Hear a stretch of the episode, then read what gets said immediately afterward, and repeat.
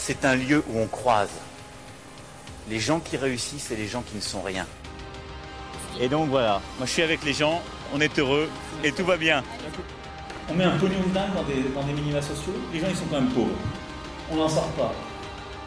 Eh bien c'est simple, on a tout misé sur l'esprit start-up. Je crois qu'on a besoin d'un peu d'égalité, d'un peu de liberté, parce que c'est quoi la devise française? Liberté, fraternité. Eh ben, banco, voilà. Nous, c'est ça ce qu'on va essayer de faire. Top Bienvenue dans La République inaltérable, le talk politique libre, incisif et sans concession du monde moderne avec Alexis Poulain. Bonjour Alexis. Salut Antoine. Je rappelle que vous pouvez retrouver les épisodes précédents dans toutes les apps de podcast, sur Spotify et sur lemondemoderne.media. Si vous n'êtes pas encore euh, abonné au podcast, vous n'êtes peut-être pas encore au courant que nous avons lancé un nouveau rendez-vous hebdomadaire consacré à des interviews d'auteurs. Euh, ce sera chaque mardi et ce sera publié sur le même flux que le désormais traditionnel euh, épisode de détricotage de l'info de la semaine le jeudi matin. Alexis, dans le premier épisode qui est sorti euh, mardi dernier, tu as rencontré Léonard Vincent qui vient de sortir Shiftas aux éditions des Équateurs. Euh, vous avez parlé bien sûr de l'intrigue du roman, mais la discussion part dans d'autres directions et euh, c'est vrai que j'ai trouvé le discours de l'auteur et journaliste sur l'info et son rapport au réel vraiment passionnant, donc j'invite tous nos auditeurs à aller l'écouter si ce n'est pas déjà fait. ça représente bien ce qu'on veut faire de ces rendez-vous du mardi qu'on a appelé Les idées ne tombent pas du ciel. Euh, le but, c'est d'aller plus loin que la promo et de voir comment les romanciers, les journalistes et les universitaires peuvent euh, éclairer la République inaltérable et le monde qui l'entoure. Évidemment, Alexis, aujourd'hui, on va parler du grand débat. Le bilan en a été fait par euh, le Premier ministre cette semaine. Qu'en as-tu pensé? Oui, alors, ce grand débat, ben, on n'en attendait pas grand-chose. Hein. on a vu déjà la participation hein, qui était majoritairement euh, l'électorat d'En Marche, hein, sociologiquement, les retraités, euh, CSP+, qui habitent dans les villes, qui ont majoritairement participé au grand débat. Grand débat qui a été boycotté par les Gilets jaunes, qui eux, de leur côté, ont fait une plateforme qui s'appelle Le Vrai Débat et qui sort d'ailleurs des propositions qui sont complètement antinomiques euh, avec celles des restitutions du, du grand débat. Et puis, euh, petite cerise sur le gâteau, euh, on apprend que euh, un nombre incalculable de, de, contributions à ce grand débat sont en fait des copier-coller, plus de la moitié, je crois. donc, c'est c'est vraiment incroyable d'en arriver à ce niveau-là de manipulation de l'opinion. Euh, la moitié des textes, voilà, c'est un article que j'ai vu sur RTL, la moitié des textes rédigés seraient des copier-coller, selon le monde. Euh, voilà, des dizaines, des centaines de contributeurs ont, copié des centaines de fois leurs textes. Hein. On parle en plus de, textes longs dans le, dans le champ libre. Donc, euh, bah, s'il fallait faire la preuve que le grand débat était une campagne et une entreprise de manipulation politique de la part d'En Marche, euh, je crois qu'il faut pas plus d'éléments. Ouais, puis eux, ils sont contents euh, d'ailleurs euh, avec leur euh, traditionnelle politique du chiffre là on nous avance des taux de participation incroyables, euh, mais bon, ça ça a pas vraiment de corps derrière les communiqués de presse finalement. Alors après, eux sont très fiers, hein. c'est un million et quelques de contributions, c'est euh, des grandes idées, des troncs communs et des machins, mais on voit bien comment ça a été fait. Euh, c'est de la confiture pour les cochons, c'est-à-dire que là où on aurait dû avoir un exercice de démocratie participative réel, eh bien on a, on a eu un truc gâché qui est devenu euh, une, campagne marketing politique à, l'américaine, c'est-à-dire c'est un peu un, sondage, un,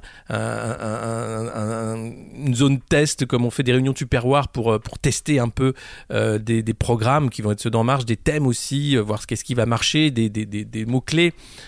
Tout ça pour préparer les municipales plus que les européennes parce que toutes les données qui sont remontées en fait dans ce grand débat elles sont extrêmement précises sur le local notamment pour savoir ville par ville qu'est-ce qui va être en fait la clé pour une campagne réussie en 2020 et puis bien sûr, ça permet, euh, ça permet de temporiser, de faire croire qu'on écoute les Français, qu'on a entendu leur colère et que euh, bah, on va, euh, on va bien sûr faire un grand changement de cap de la politique en haut, là où on s'en fout complètement en réalité, puisque Édouard Philippe l'a redit, c'est la méthode qui ne va pas, c'est pas le cap en fait. Les idées sont les bonnes, hein, on va pas remettre en cause le progressisme, bon sang, puisqu'il n'y a rien d'autre.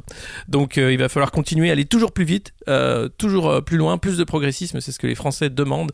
La preuve dans ce grand débat, vous avez même des réponses euh, sur euh, l'allongement de la durée du travail, le recul de l'âge de la retraite, euh, le moins de services publics. Évidemment, tout ça c'est fait pour une seule chose, faire passer la, pilule amère de la baisse des dépenses de l'État et donc de la dégradation des services publics. Mais ça, on dira que c'est les Français qui le veulent parce qu'ils en ont marre de payer trop d'impôts.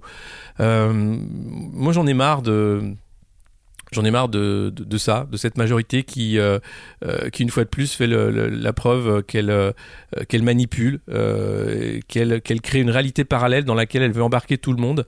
on a aussi découvert via Medapart que c'est une armée de bots aussi qui qui qui est à, la tête du réseau En Marche sur les réseaux sociaux.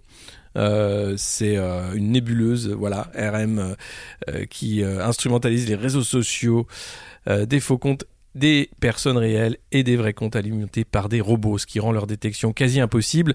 On voit bien la marque là d'Ismaël Emélien, champion en la matière, euh, puisqu'il connaît très bien les fake news et qu'il connaît très bien leur danger. Le danger, il est là, c'est de créer cette réalité parallèle, c'est de créer un parti qui n'aurait jamais existé sans les réseaux sociaux, sans Internet. Euh, en Marche, c'était un parti qui n'existait pas, qui n'avait pas de militants et qui voit le jour simplement par la, bonne volonté de quelques oligarques, euh, la volonté aussi de quelques citoyens euh, qui y ont cru hein, et qui y croient encore, euh, et puis une, immense campagne euh, de manipulation. Euh, c'est quand même bah, dingue qu'on en arrive là et que il y, y, ait encore des personnes qui veulent bien croire dans le, la sincérité de ce gouvernement. Voilà, donc euh, grand débat, euh, rien, de, rien, rien neuf sous le soleil. Ce qui va être intéressant, c'est de voir les mesures qui vont être annoncées par Emmanuel Macron. Euh, mais là, encore une fois, on prend les, les Français pour des enfants, c'est-à-dire que là où les débats auraient dû être effectivement poussés et, organisés et, même restitués pour les Français, eh bien non, c'est la parole divine qui doit descendre parmi, parmi la, la, masse et qui doit donner, montrer le chemin de la terre promise, qui est celle du moins de services publics, du moins d'impôts et du plus de maximisation des possibles. Euh, c'est fatigant, voilà, c'est fatigant à la longue. De toute façon, on voit bien qu'il n'y a aucune envie, euh, motivation de changer de politique. Euh, il se passe exactement finalement ce que Benjamin Griveaux avait prédit au début de la séquence grand débat. Parler, mais on changera rien. Sur ce coup-là, aucun souci, ils tiennent leurs promesses. On voit bien qu'il n'y a aucune volonté de, changer de, politique. Euh, il a fallu euh, une coalition de parlementaires pour lancer le RIP, alors pas le RIC, hein, le, référendum d'initiative euh, partagée, contre la privatisation de l'aéroport de Paris. Parce que malgré euh, les alertes des économistes, malgré les rapports qui racontent toute la, tous la même chose, hein, de dire que cette privatisation n'a aucun sens et on aimerait savoir à qui elle va profiter. Bien sûr, on sait bien sûr à qui elle va profiter. À Vinci, aux services euh, privés qui se targuent, eux, d'avoir le bien commun à cœur. Euh, eh bien, il a fallu des parlementaires pour euh, mettre en place euh, ce, RIP. Alors, ça va être très long mais au moins euh, ça se réveille du côté de l'opposition et tant mieux. Euh, mais ça montre bien qu'il n'y a aucune volonté d'écoute euh, de la part de la majorité. Ça montre bien qu'il y a déjà des solutions en fait pour, euh, faire politique autrement. Euh, et je parle pas de Raphaël Glucksmann euh, qui veut pas qu'on vote pour lui. Ça, aussi, c'est une autre euh, fraude, mais on en parlera peut-être un autre jour. Et puis, et puis le, principe de, dire que voilà, la, décision ne doit pas, surtout pas, être mise dans une balance de démocratie participative. C'est un moment gâché parce qu'on aurait pu faire mieux. Euh, je pense qu'il y, a plus à faire si, les, données avaient vraiment été euh, transparentes et, open comme ça a été dit. C'est pas tout à fait le cas. Euh, elles sont anonymisées, tant mieux. Et il y a des choses, mais je pense que derrière, les, donneurs d'ordre récupèrent davantage en termes de, de, moissonnage de données que, que, les autres qui vont pouvoir travailler avec ce qui reste. C'était pas le but en fait. je pense que, enfin, moi le, mon côté optimiste et, positif, parce que je, on va dire que je suis euh, aigri et, euh, et, esprit chagrin, hein, comme, comme à chaque fois qu'on critique euh, les actions vénérables de, du président de la République et de sa majorité. En réalité, je pense qu'on aurait pu faire autrement et pousser plus loin ce, dialogue. J'ai un ami d'ailleurs qui, qui s'est occupé de, la restitution, Antoine Brachet, qui travaille pour Blue Nove. lui est vraiment conscient du poids, de la charge de ça et, il porte ce projet de démocratie participative depuis des années. On l'avait invité euh, au monde moderne pour parler de Julien Le Tailleur, qui était un, président, euh, un candidat à la présidentielle qui n'existait pas, c'était le, candidat de, tous les Français puisque c'était une intelligence collective qui devait porter ce candidat au pouvoir. Euh, on avait suivi ensemble aussi à l'époque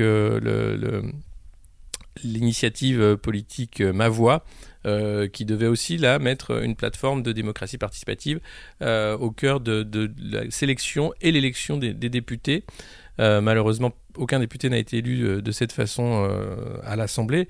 Ça montre bien qu'il y a un désir, il y a encore des expérimentations à faire de, faire démocratie autrement, mais on en est loin, on en est extrêmement loin. Et de voir comme ça a été gâché par la manipulation euh, de la majorité pour simplement faire passer ces politiques en faisant croire que ce sont les Français qui les appellent de leur vœu, bah, moi ça me, met en colère, ça me catastrophe et, ça m'énerve. Voilà. et bien pour te calmer un peu, on va réécouter une vieille histoire extraordinaire de la République inaltérable. je sais que c'est une de tes favorites en plus.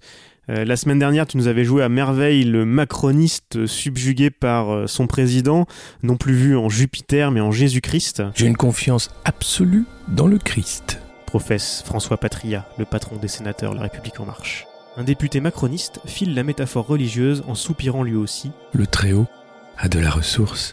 Amen. C'est cette image qui est ressortie de l'itinérance mémorielle du mois de novembre, et c'est La Voix du Nord qui avait publié cet article sur la visite du président à Avennes-sur-Elpe. Pas beaucoup de travail de mon côté pour faire ressortir la grâce de ce papier. Euh, on l'écoute et puis juste après on parlera du Brexit.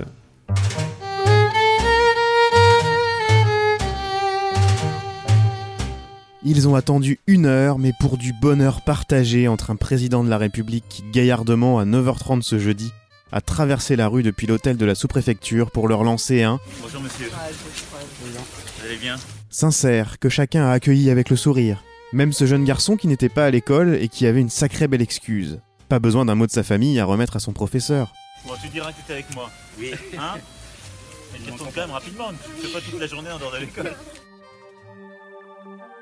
Le jeune garçon, c'est sûr, il va s'en souvenir du plus illustre personnage de l'État, de cette main passée sur sa tête, dans les cheveux.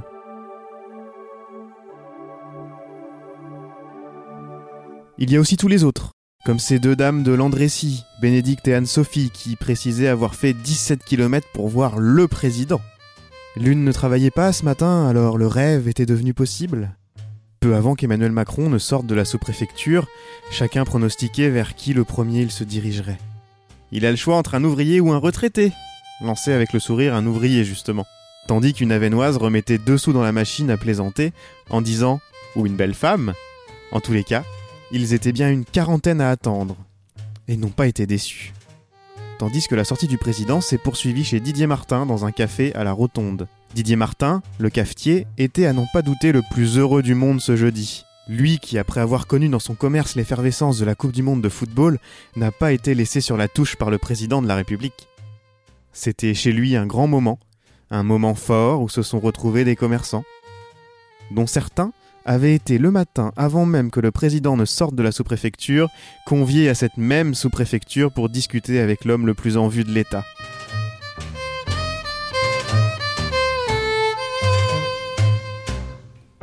De retour dans La République inaltérable, Alexis, on parle régulièrement du Brexit dans cette émission. C'est toujours le bololo, mais peut-être euh, un peu la fin du tunnel.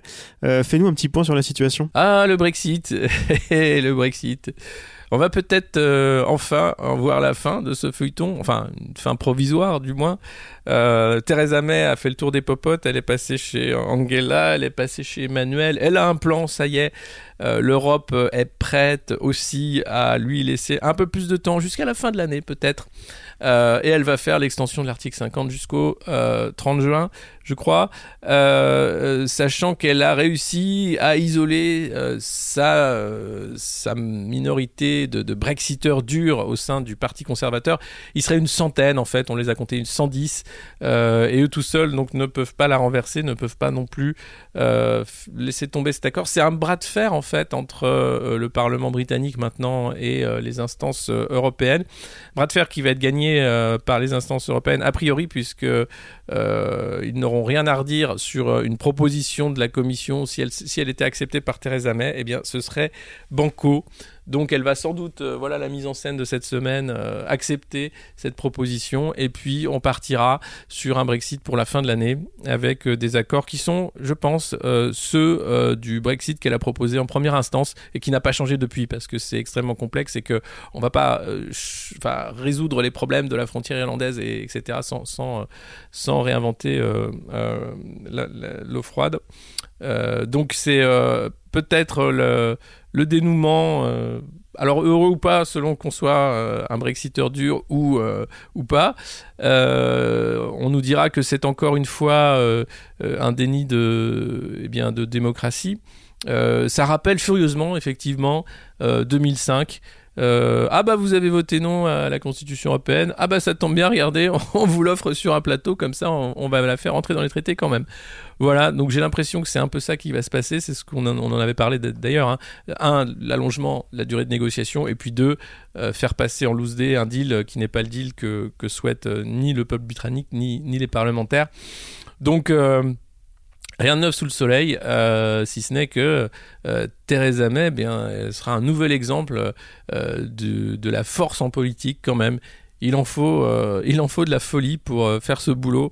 Elle y a perdu sa voix, euh, elle, a, tenu bon là où Margaret Thatcher avait flanché, et, on peut dire bravo à Theresa May, même si on n'aime ni sa politique ni ses idées. Elle, a, fait un, un sacré boulot pour faire passer ce drôle d'accord qu'est le Brexit. Maintenant, on va être comme des orphelins, hein, sans, sans nouvelles du Brexit. Euh, ça veut dire qu'on va plus du tout parler d'Europe. Après les élections européennes, c'est ce qui se passe toujours. Alors on s'excite un peu le dernier mois. On va dire ah c'est les élections européennes, allez-y, c'est important, machin. Bon, il y a encore beaucoup d'abstention comme d'habitude. Et une fois que les députés sont élus, pouf, c'est comme si ça n'existait plus. On va un petit peu parler de la nouvelle commission, de qui va être le président de la commission. Les commissaires européens, je vous en parle pas, personne sait qui c'est. Euh, et puis après, bah hop, vogue la galère. Alors euh, peut-être que comme notre euh, président a, de grandes ambitions pour l'Europe, ce sera différent et que, Nathalie Loiseau va devenir euh, euh, une porte-parole efficace dans les médias français. On peut en douter. Mais voilà, c'est un, ça va permettre en fait cette fin de, Brexit de rentrer un peu plus dans la campagne des européennes qui jusqu'à présent est plutôt flottante euh, et distante, comme comme à chaque fois d'ailleurs, malgré les tentatives des candidats euh, de parler de, de leur programme euh, quand ils en ont ça et là. Donc euh, ah, voilà, euh, Brexit, euh, end of the story, point d'interrogation, question mark. Et avant de terminer cette émission, tu avais un dernier mot, je crois. Euh, je vais faire un, un conseil de lecture. Ouais, c'est vrai qu'on fait ça au début. euh, on avait zappé ce matin. Euh, J'en avais un aussi, mais euh, il attendra la semaine prochaine. C'est pas très grave. Nous t'écoutons. Un livre qui s'appelle RIC, le référendum d'initiative citoyenne expliqué à tous, livre de Raoul Mani Barton et Clara Egger qui sort chez FIP Édition et qui décortique un peu plus ce principe de démocratie directe en mettant euh, en avant des exemples et comment on pourrait euh, faire, euh, faire cela. Donc un petit bouquin qui explique un peu plus en détail comment s'en sortir dans ce monde post-démocratique, on va dire, ou de renouveau démocratique, ou de, je ne sais pas, je ne sais pas, post-moderne pour sûr, pour la démocratie. Maintenant, tout reste à écrire. Merci pour cette recommandation. C'est vrai que je l'avais vu passer. et j'avais- envie de, de me pencher là-dessus. Euh, la boucle est bouclée. Du coup, le prochain épisode des idées ne tombent pas du ciel, c'est mardi prochain, le 16 donc.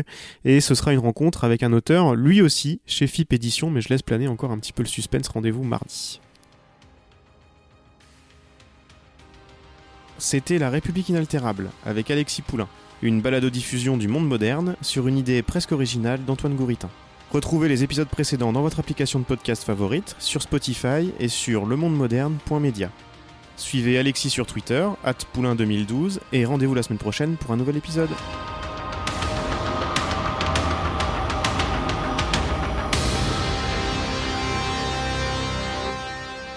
Top